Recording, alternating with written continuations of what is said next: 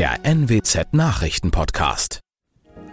Moin zum Nachrichtenpodcast der NWZ. Mein Name ist Lena Ruschka.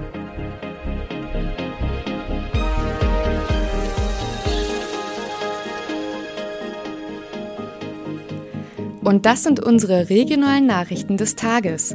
Verfahrenseinstellung um Prügelprozess am Bornhorster See. Weihbischof macht Weg zur Krankenhausfusion frei. Und neue Fahrradstraße für Oldenburg beschlossen. Das hätte ganz schön böse ausgehen können.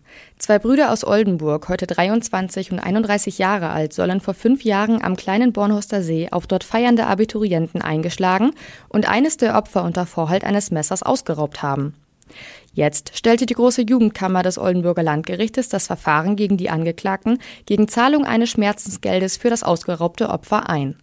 Mehrere Aspekte sprachen für das deutliche Abmildern der ursprünglichen Anklage. Zuständig für den Fall war die Jugendkammer deswegen, weil der jüngere Angeklagte zur Tatzeit noch jugendlich war. Am Mittwoch fassten Vertreter des bischöflich-münsterschen Offizialats in Fechter und des Pius-Hospitals den entsprechenden Gesetzesbeschluss für den Zusammenschluss zwischen dem katholischen Pius-Hospital und dem evangelischen Krankenhaus in Oldenburg zu einem ökumenischen Innenstadtkrankenhaus zusammen. Weihbischof Wilfried Heising hatte seinen Widerstand gegen die Fusionspläne aufgegeben. Ein Gutachten bestätigte, dass ein Zusammenschluss stiftungsrechtlich möglich sei. Das hatte das Offizialat zuvor bestritten und gefordert, das Pius als katholischen Leuchtturm zu stärken. Einen konkreten Termin für den Zusammenschluss, den die beiden Häuser aus medizinischen und wirtschaftlichen Gründen anstreben, gibt es noch nicht.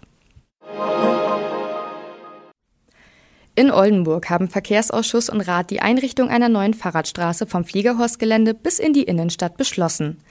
Unterstützung für ihre Idee haben die Fraktionen vom ADFC, dem VCD und der Initiative Verkehrswandel bekommen. Sie haben die mögliche Route unter die Lupe genommen und Politik und Stadt eine Liste mit aus ihrer Sicht nötigen Maßnahmen erstellt. Zur genauen Umsetzung blieben allerdings noch einige Fragen offen, weil Antragsteller und Verwaltung durchaus unterschiedliche Vorstellungen über nötige Maßnahmen haben. Während die Unterstützer des Antrags von einer unkomplizierten Umsetzung sprechen, sieht die Verwaltung einen deutlich höheren Aufwand. So müssten insbesondere Kreuzungsbereiche baulich umgestaltet und das Parken für Autos teilweise eingeschränkt werden. Das waren unsere Nachrichten aus der Region. Weitere aktuelle News aus dem Nordwesten finden Sie wie immer bei NWZ Online.